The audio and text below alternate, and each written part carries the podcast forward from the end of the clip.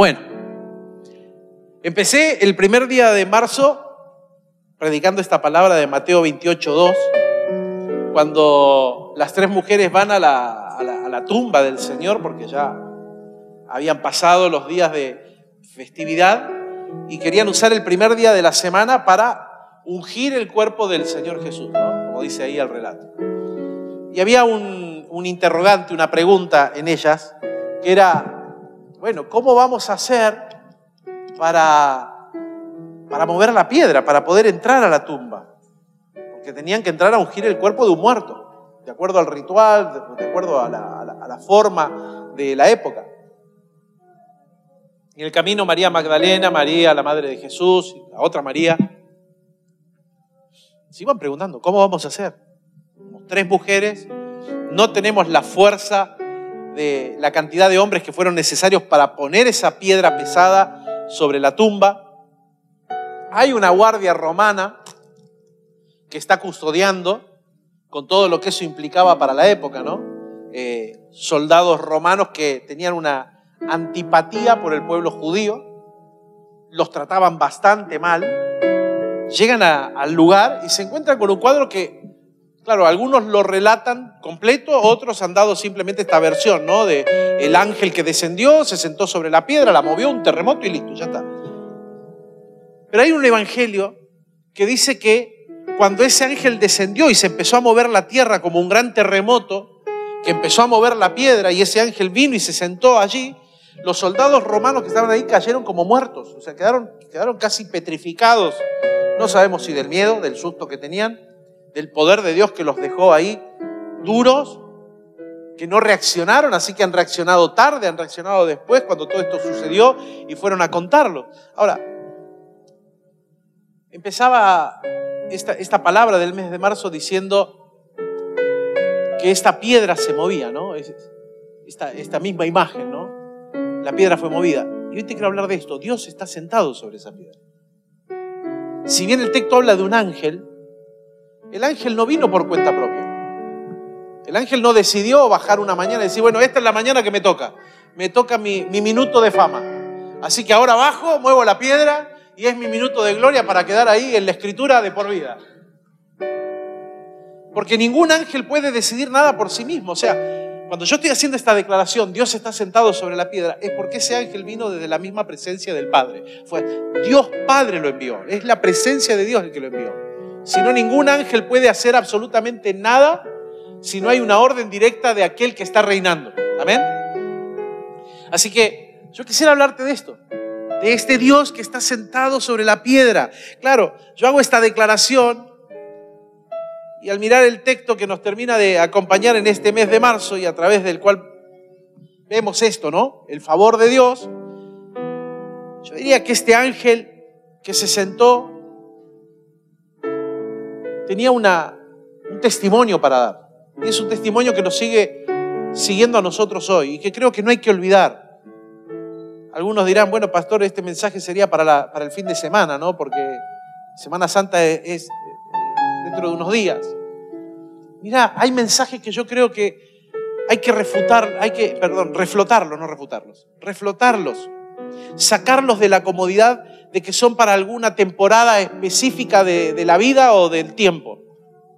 Porque si no estamos seleccionando y diciendo qué, qué, decir o qué no decir.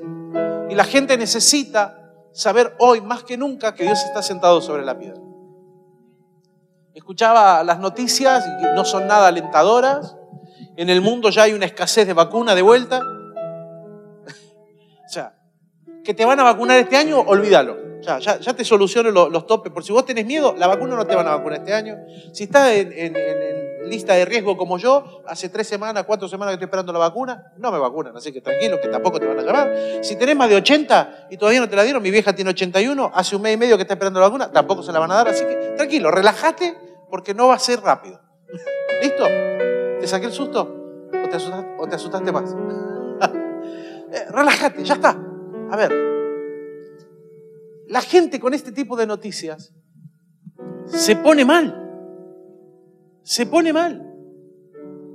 Ya la, la, segunda cepa ya está en Argentina, y la tercera, y va a venir la cuarta, y la quinta, y la segunda ola, y la quinta ola, y la sexta ola, porque el mundo no tiene respuesta todavía.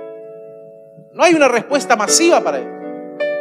Y te estoy hablando de la pandemia y te podría hablar de un montón de otras cuestiones, la depresión de algunos, porque no les salen las cosas, porque no se dieron, porque se le acabó la temporada, porque todo se cortó, etcétera, etcétera, etcétera. Una enfermedad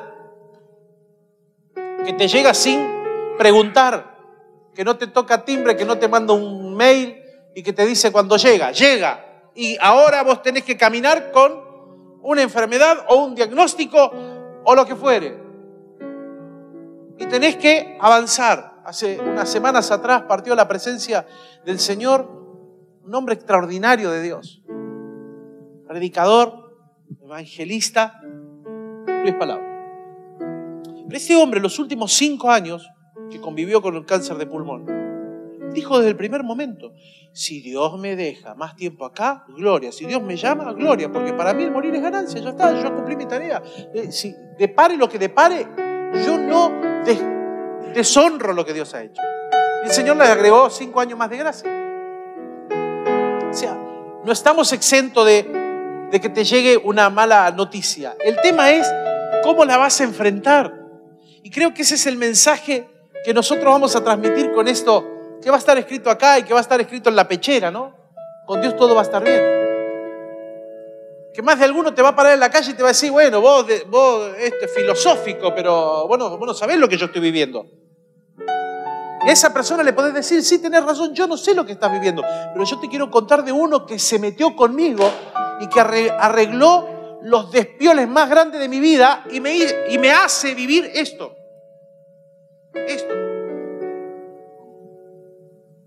Que con Dios todo va a estar bien. Estamos ante un tiempo incierto.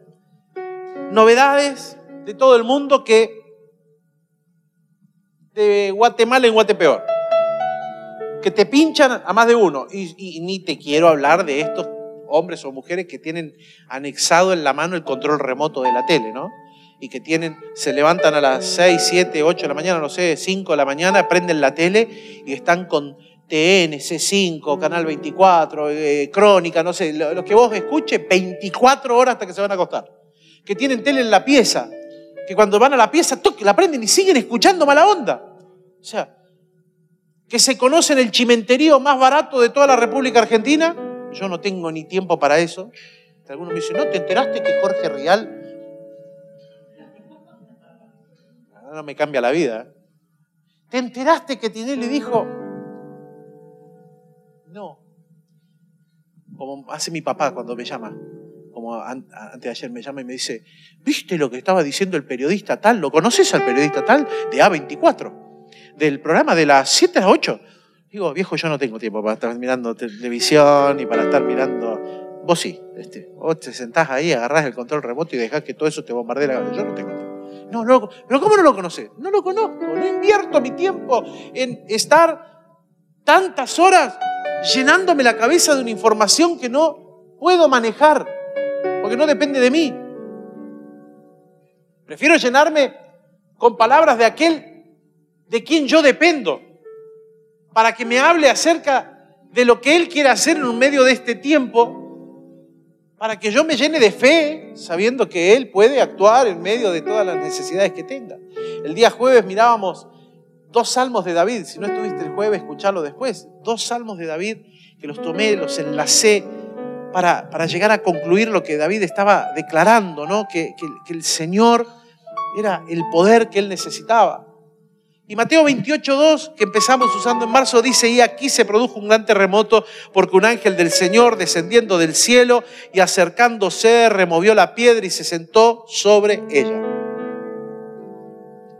y meditaba en esta palabra para terminarla este fin de semana y creo que esta es una palabra más que pertinente para nosotros. Esta este es una palabra pertinente, esta es una palabra, déjame decírtela, subrayala en tu Biblia, pero no lo hagas solamente porque el pastor te lo está diciendo, ¿no? Ojalá el Señor te revele en esta mañana la pertinencia de esta palabra para tu vida para que la puedas subrayar, para que la puedas escribir, no sé, la pongas en un cartel grande en tu casa y la, pongas en la heladera, que es el lugar donde más vas a ir, o en la puerta del baño, que es el lugar también donde más vas a ir, o la puerta de la salida de casa, que es la que más vas a usar. Cosas que la leas constantemente para que cuando vengan noticias como esta no te desconciertes y vuelvas a recordar que Dios está sentado sobre la roca, que Dios está sentado sobre la piedra, que Dios la mueve y se sentó. Hay una orden directa de Él, de Dios el Padre, de descender como descendió esa mañana, mover esa terrible piedra y hacer algo extraordinario. El mundo, queridos, sigue trastornado y seguirá trastornado. Si no, lea Mateo 24 y Mateo 25. Y se va a dar cuenta que las noticias del mejor periódico, que es el periódico de la palabra de Dios, dice hace miles de años, por lo menos 2021 años desde Cristo, dice que la cosa se va a poner peor. Por eso también este es un, es un tiempo, no tengo toda la mañana para desarrollarlo hoy, ¿no? Porque viene la otra reunión. Este es un tiempo donde usted tiene que aprender a ser maduro. Donde tiene que haber madurez espiritual. No te estoy hablando de madurez para tu vida, te estoy hablando de la madurez espiritual. Porque ya usted vio la pandemia lo que dejó. Ha dejado gente cristiana de años, 30, 40 años de cristiano. Yo cumplí este verano 40 años de cristiano. A los 8 años me convertí. 40 años de cristiano. Y repasaba para atrás todas las veces que que podría haber tirado la toalla. Y en algunas que las intenté. Y aquí estamos, como dice esa canción de, de Marcos Vidal, ¿no? Aquí estamos. Uno no es un superdotado, pero ha habido una decisión, no, no rescindirlo de Dios, no abandonarlo de Dios, no dejarlo a Dios, como dijo un gran amigo mío. Ya perdí siete años de mi vida, no vuelvo a perder más. Yo cuando me lo decía digo, eso es madurez. Eso es madurez espiritual. Claro, porque mirando para atrás dice, perdí siete años, no pierdo ni uno más, ni uno más. Ahora, cuando yo me, tenía a meditar en este texto de esta mañana, volví a ser sorprendido por Dios porque encontré por lo menos cuatro perlas que te quiero decir esta mañana. Que están ahí en el texto, claro, están en el texto en original, en griego. Hay un sentido en este texto que nosotros, los, los intérpretes de la Biblia, como Reina Valera, que es la que te estoy leyendo esta mañana, simplemente declara, y un ángel descendió del cielo, se produjo un gran terremoto, movió la piedra, se sentó sobre ella. Listo. Eso es lo que nos dice el texto en nuestra interpretación en español. Hay mucho más que esa interpretación en, ese solo versículo. Hay señales de lo que Dios quiere hacer, hay como suelo decir perlas, perlas preciosas, que yo creo que Dios nos las quiere volver a repetir a nosotros en esta temporada de la vida, en este 2021 que nos toca caminar y en los años que vendrán por delante. En esta temporada donde el mundo cada vez más se parece a lo que María Elena Walsh escribió hace muchos años, el mundo del revés, donde el pez nada, el pez en vez de nadar vuela y el gato nada y así como dice la canción, porque todo parece el mundo del revés. Y el mundo le sigue llamando bueno a lo que es malo y a lo que es malo le llama bueno y se tuerce todo por todos lados. Y esta palabra de esta mañana y de este mes es trascendente por lo menos para mi vida por el sentido que le agrega. Porque no es simplemente el Señor moviendo una piedra para que Cristo resucite. Voy rápido a estas cuatro perlas que, que, el Señor me dio. La primera es que cuando Dios está sentado sobre la piedra, algo nace. Algo nace. Cuando meditaba en este texto me encontré con esta primera frase, ¿no? Y dice, y aquí se produjo un gran terremoto. Eso así inicia Mateo 28, verso 2. Y aquí se produjo un gran terremoto. O sea, me está describiendo lo que sucede me, dice, mira, en el mundo natural lo que está pasando es esto. La mañana comenzó tranquila, despuntó el alba, empezó a salir el sol, parecía todo tranquilo, todo normal. ¿Cuántos acá han vivido un temblor o terremoto? A ver, levánteme la manito. Sí, el mendocino ya sabía que me iba. Vos, vos debes haber vivido varios, Jorge, ¿no? Este, yo viví dos. No los quiero vivir en mi vida. Me comí el 27F estando en Chile y después me comí el otro al año siguiente. Dos años seguidos fui y dos años me tembló la tierra. En uno tardé como una semana en poder salir de Chile y en el otro un poquito menos.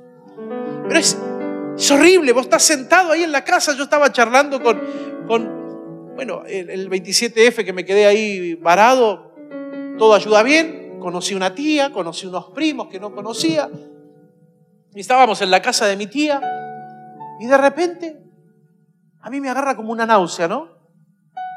Digo, me parece que me siento mal. Y me dice mi tía, no, no, está temblando. Temblando. Y el temblor pasó a ser un movimiento enorme porque la casa empezó a hacer esto. Vos estás sentado ahí en el sillón y de repente la tierra se te empezó a mover y vos no podés hacer nada. No tenés control de nada. Todo se mueve. Y yo lo único que pensaba escuchaba el grito de mi tía que le decía, abrí la puerta, abrí la puerta. Y yo decía, se cae, se nos cae encima dos pisos de casa. Claro, porque uno lo ha leído, nunca lo ha experimentado. La mañana empezó normal.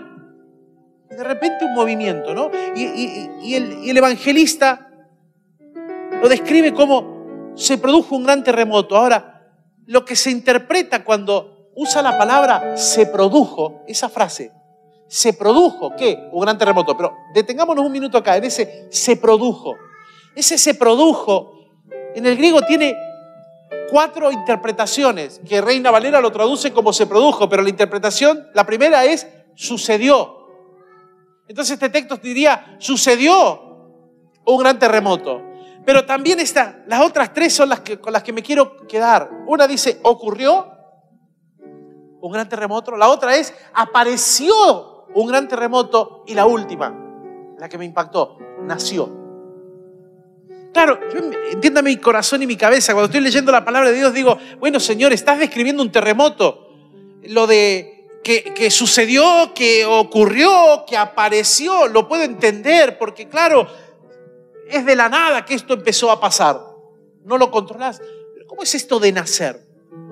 Porque esta palabra implica un nacimiento, este acto que provino del cielo para dar paso a lo extraordinario de la resurrección de Jesús, no fue solamente algo que apareció, algo que sucedió, como en ese movimiento del terremoto, ¿no? Sino que en ese movimiento Dios hizo algo. Tal como Jesús cuando estaba en el vientre de María que tuvo que esperar nueve meses para nacer, esa tumba era un vientre de muerte, pero era un vientre. vamos a poner un espectro que lo podemos tener una panza. ¿Sabe por qué me quedé así? Porque uno, lucha con las cosas que conoce para discernir los momentos de Dios. No me, quiero quedar con nada esta mañana.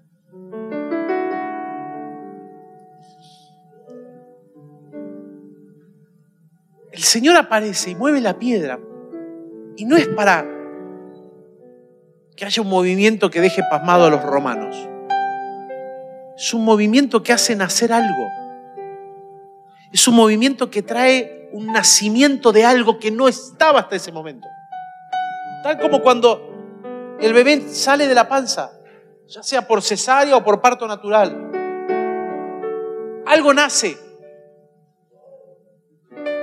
algo queda en evidencia. En ese movimiento Dios hizo nacer algo, algo volvió a vivir, Jesús volvió a vivir, aleluya.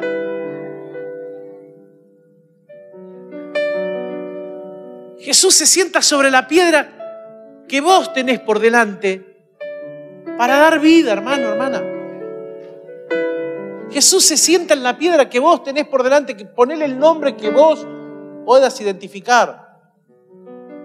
Se sienta para traer vida, para hacer nacer lo que no estaba ahí.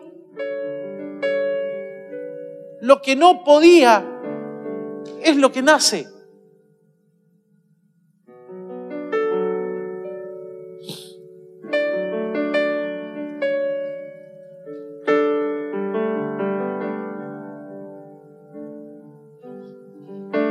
No se esperaba en lo que sucede. Y yo entiendo esta palabra tan, tan, Por eso te digo, ojalá Dios te la revele de la manera que Él quiere revelarla, para que sea, no sea ya un dato más histórico en tu Biblia.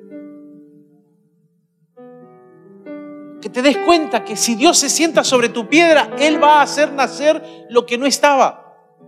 No es simplemente que va a correr el problema, sino que va a hacer nacer algo nuevo en medio de ese problema.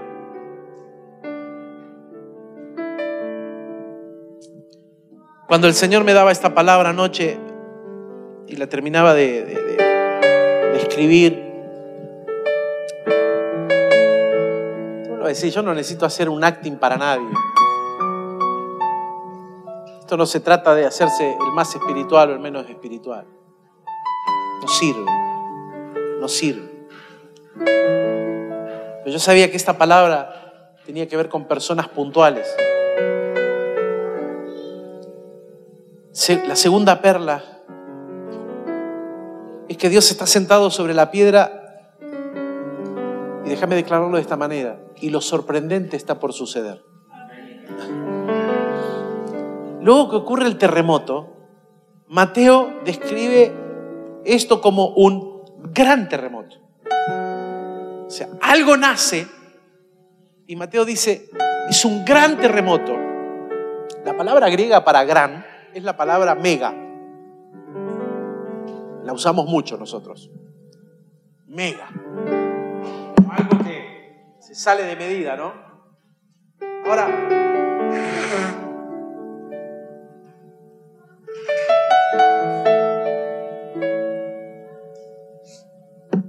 Mateo no usa simplemente un calificativo.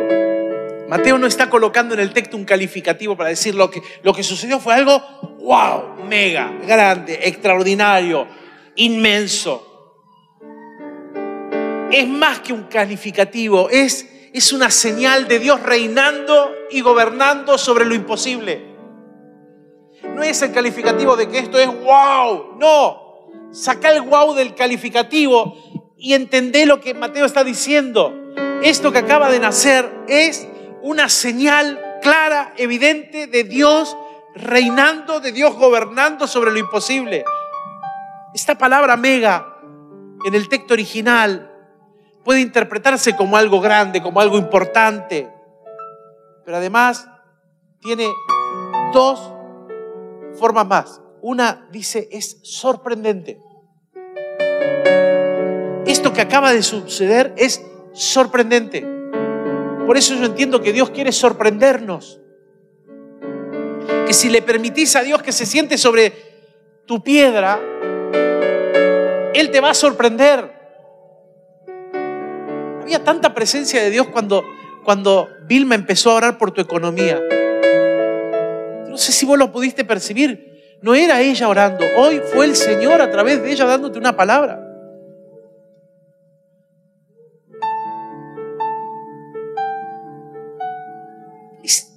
Es extraordinario. Sorprendente. Pero esto sorprendente está referido a dos imágenes que también las vemos en la Biblia. Una es, es algo sorprendente frente a una fiebre muy alta. Y es algo sorprendente frente a un viento fuerte. Tal como cuando Jesús sanó a, la, suegra de Pedro de esa fiebre muy alta que estaba postrada en cama, él entró, la tocó, la sanó y ella ya se puso a servir. Algo sorprendente, ¿por qué? Porque nadie controlaba la fiebre en esa época.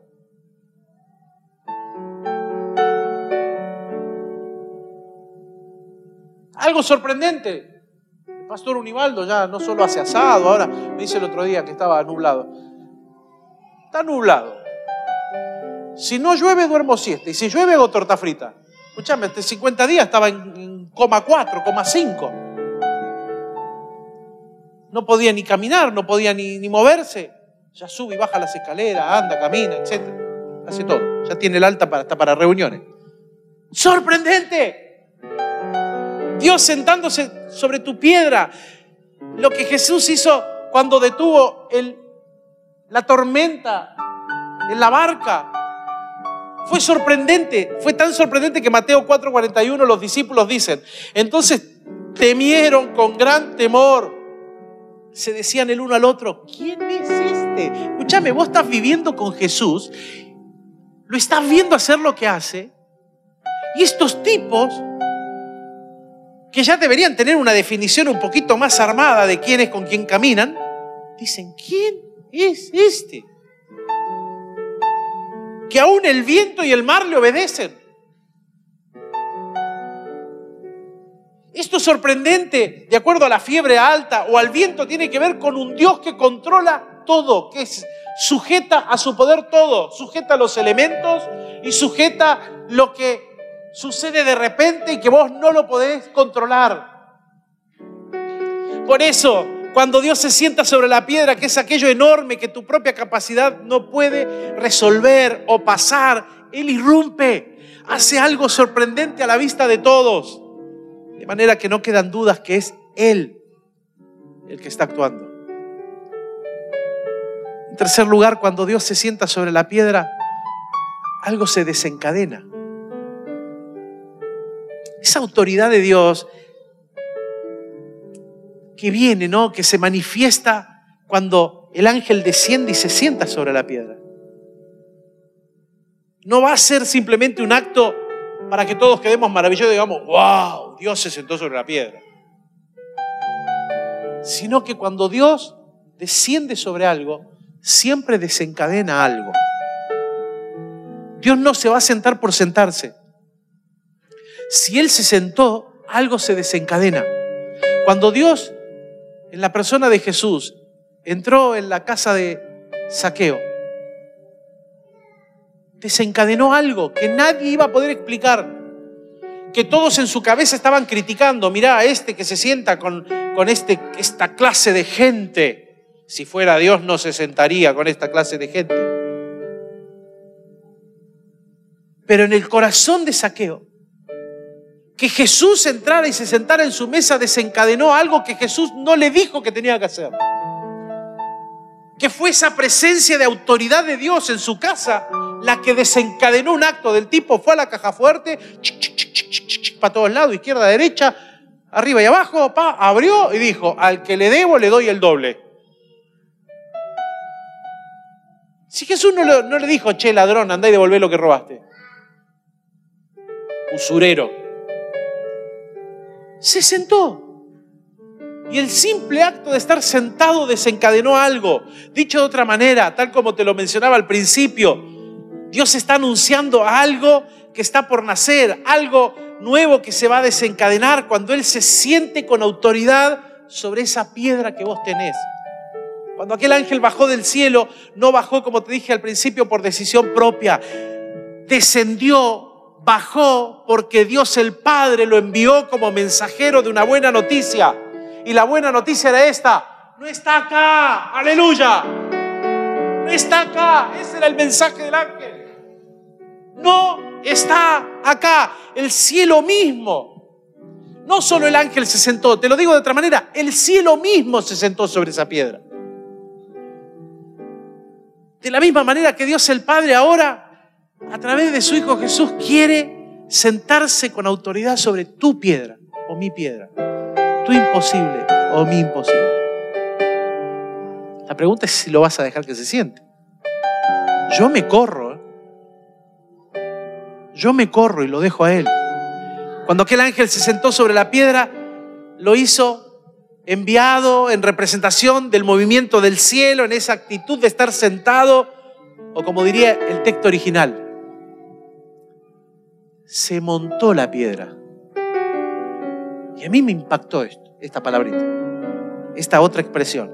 Porque no es simplemente se sentó, no es simplemente estaba encima, no es simplemente estaba gobernando, sino que lo montó. Y es como cuando vos montás un caballo. Este verano en la cordillera anduvimos a caballo. No te voy a hacer el mismo chiste que hago siempre, que el caballo mío queda con la panza para abajo, ¿no? Porque, ya está, queda con escoliosis múltiple. Es después que me subo. Llora. Me veía y lloraba el bicho, no sé por qué.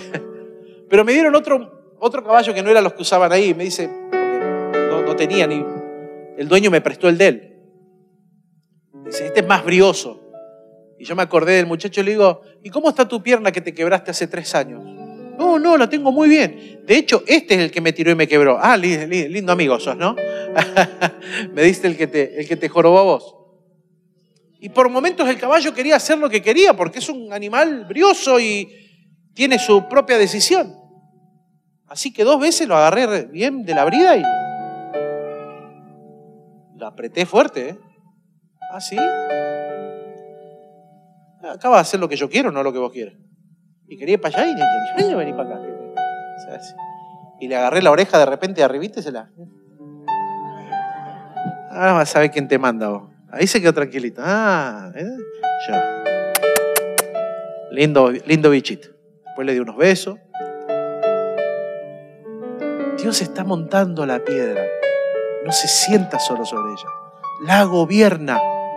De la misma manera, Dios se sienta sobre tu piedra con autoridad, gobierna sobre tu piedra y toma una actitud de mantenerse firme. Parte del texto dice, inamovible. El ángel descendió, montó la piedra y se mantuvo inamovible. No es simplemente se mantuvo firme. Está inamovible porque tiene todo el poder de Dios sobre él. Y ahora Dios no te envía un ángel, te envió a su propio Hijo para que se siente sobre la piedra. Y Él tiene todo el poder para dar vida. Aleluya. Y por último, Dios está sentado sobre la piedra. Y esa, ese sentarse sobre la piedra es la mayor demostración de una bendición mayor que está por venir. Si Dios se sienta sobre la piedra, esa es la señal de una bendición mayor. Todo este texto que nos acompañó durante este mes comienza en el original con una exclamación, que no, no, la traducen ahí. Acá dice, poneme Mateo 28, por favor. Dice, y he aquí. Ese, en, ese y he aquí, en el original no dice así. En el original es una exclamación. Así como cuando uno dice, aleluya, y es una exclamación, acá hay una exclamación. Y la exclamación es, mira, aquí está, aquí viene, aleluya. Entonces de pronto, pero me quiero quedar con estas primeras tres. Este gran terremoto, esto que nació, que fue sorprendente, que vino con autoridad para estar firme, inamovible, inicia con esta declaración. Aquí está. Mirá. Aquí viene. Aleluya. ¿Tienes una piedra por delante? Recordad quién viene sobre tu vida. Él viene saltando sobre los montes. Tienes una piedra, recordad quién viene. Ojos de fuego, pelos blancos, escrito en su costado Jesucristo, el Rey de Reyes y Señor de Señores. Mi problema no es problema para Él, es problema para mí. Pero el que viene lo soluciona rápido. En lo personal, yo me quedo con estos tres. Acá viene, mira, acá está. Es el Dios que está apareciendo en tu vida, como en la mía, para sentarse sobre la piedra que vos y yo no tenemos fuerza para mover, que no entendemos cómo esas mujeres, ¿no? Tal como ellas, que no entendemos cómo iban a hacer esa mañana, cómo la moverían, se encontraron esa mañana con el poder mismo del cielo. Y esta mañana, hermano, hermana, Vos y yo podemos encontrarnos con ese poder a través ahora de Jesucristo, el resucitado, aleluya. Porque es el que salió de ahí adentro, el que no está más. Esa piedra, como dice nuestro texto en el original, también es una piedra, pero tiene una implicancia, no es simplemente una piedra. En el original no es solamente Petro o Petra, que sería piedra o roca. Es otra palabra. La palabra griega es para piedra es Petra. Pero la palabra acá no es Petra, no es piedra, es leido. Que leido tiene que ver con una piedra, pero tiene que ver con una acción de esa piedra. Y la acción que se introduce en este texto es que esa piedra es una palabra primaria que significa portal o entrada. Por tanto, lo que Dios hizo fue enviar del cielo un ángel que se sienta sobre esa, sobre esa piedra que no es simplemente una piedra, es el portal de entrada de algo que están haciendo, de algo sorprendente.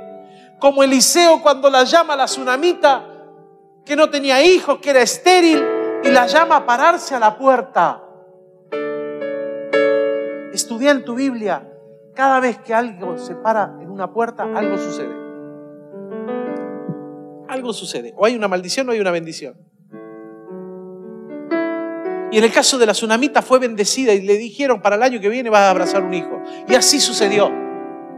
Parado en esa puerta física, ella se introdujo, fue la introducción a algo sorprendente, a una nueva bendición que venía para su vida. Y ese ángel sentado sobre la piedra no es Petra simplemente, no se sentó sobre un pedazo de roca, se sentó sobre un portal, se sentó sobre una puerta, se sentó sobre una entrada porque la Biblia dice que esa piedra movida y el ángel sentado sobre ella es lo que el Padre envió para que luego en Hebreos declare que ahora Jesucristo me abrió una puerta de acceso al trono de la gracia. Es a través del resucitado que tengo salud, que tengo vida, que encuentro gozo, que encuentro paz. Aleluya. Alguien diga gloria a Dios a eso. Él es la puerta. Por eso dijo, yo soy el camino, la verdad y la vida. Es la puerta.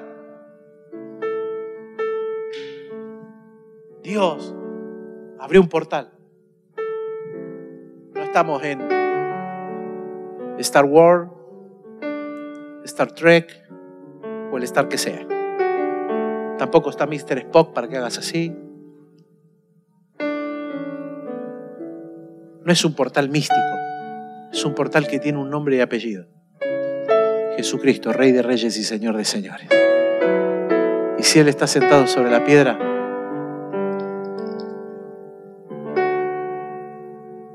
Dios, todo va a estar bien.